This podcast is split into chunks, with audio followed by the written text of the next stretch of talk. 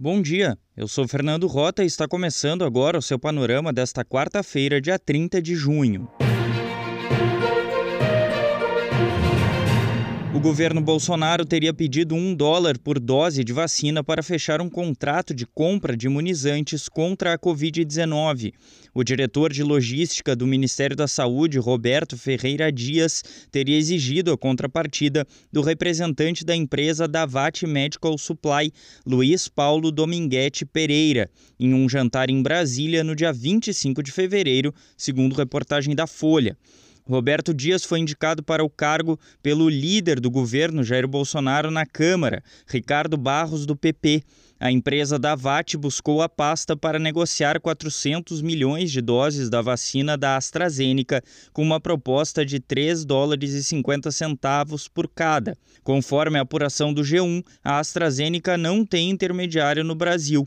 Segundo Dominguete, ele não teria aceitado fazer o acordo com pagamento de propina e depois disso não teria conseguido evoluir nas negociações com o Ministério da Saúde. Todas as tratativas teriam ocorrido um dia após o país ter atingido a marca de 250 mil mortes pela pandemia de coronavírus. Os senadores da CPI da Covid vão ouvir na próxima sexta-feira Dominguete, aponta o Congresso em Foco.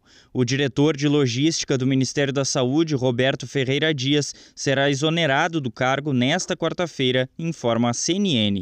O Brasil registrou hoje 1.917 novas mortes por Covid-19, elevando o total para mais de 516 mil óbitos desde o início da pandemia, reporta o UOL. A Procuradoria-Geral da República pediu à ministra do Supremo Tribunal Federal, Rosa Weber, para esperar o fim das investigações da CPI da Covid sobre a compra da vacina Covaxin antes de decidir sobre a notícia crime contra o presidente Jair Bolsonaro. Isso porque um grupo de senadores da comissão encaminhou ao STF a notícia crime na segunda-feira e Rosa Weber enviou o caso para a Procuradoria-Geral da República.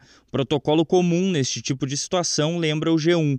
Os parlamentares querem que a PGR investigue se Bolsonaro cometeu crime de prevaricação ao não acionar a Polícia Federal quando soube da possível irregularidade na compra da vacina indiana Covaxin. O Ministério da Saúde suspendeu nesta terça-feira o contrato com a Precisa Medicamentos para obter as 200 milhões de doses exatamente da Covaxin.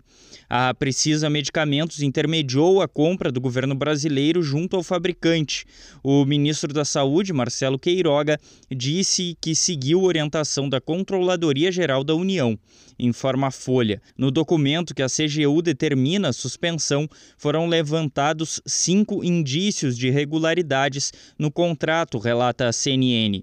Entre eles destacam-se o preço vultuoso, a tentativa de pagamento antecipado das doses, mesmo sem previsão contratual, e o pedido de depósito para uma empresa que não constava no acordo.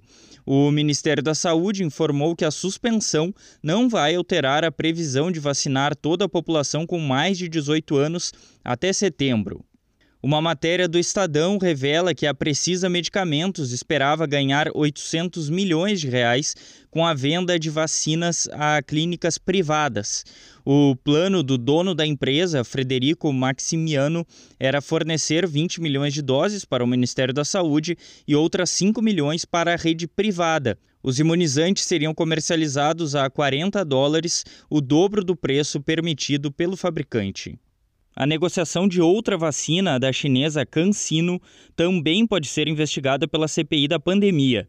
O processo de aquisição foi similar ao do imunizante indiano. Houve um intermediário e o preço por dose é o mais elevado entre todas as vacinas, 17 dólares cada. A conta de luz terá um reajuste de 52% na bandeira vermelha 2 em julho. Anunciado nesta terça-feira, o aumento vai representar uma alta de 5% na conta de energia das famílias no próximo mês, na comparação com junho, reporta o Globo. Pelo Brasil, Laudo preliminar feito pelo Instituto Médico Legal de Goiânia mostra que Lázaro Barbosa de Souza, morto na segunda-feira, foi atingido por 39 disparos, informa o Metrópolis. A Assembleia Gaúcha aprovou um projeto de lei que flexibiliza o uso de agrotóxicos no estado. A mudança prevê que os produtos não autorizados no país de origem possam ser usados em território gaúcho, informa o Sul 21. Fica mantida, no entanto, a necessidade de liberação dos órgãos de controle brasileiros. No mundo, uma onda de calor fez pelo menos 140 vítimas no Canadá. As mortes por mal súbito ocorreram principalmente na região de Vancouver, na costa oeste do país, informa a Rádio Canadá. A cidade de Lytton bateu o recorde de temperatura mais alta da história do país. Segunda-feira, os termômetros marcaram 47,9 graus. Um depoimento pessoal, eu falo direto de Montreal, no Canadá, que é do outro lado do país, e mesmo assim tem feito muito calor. Bom, o panorama fica por aqui. Tenha um bom dia.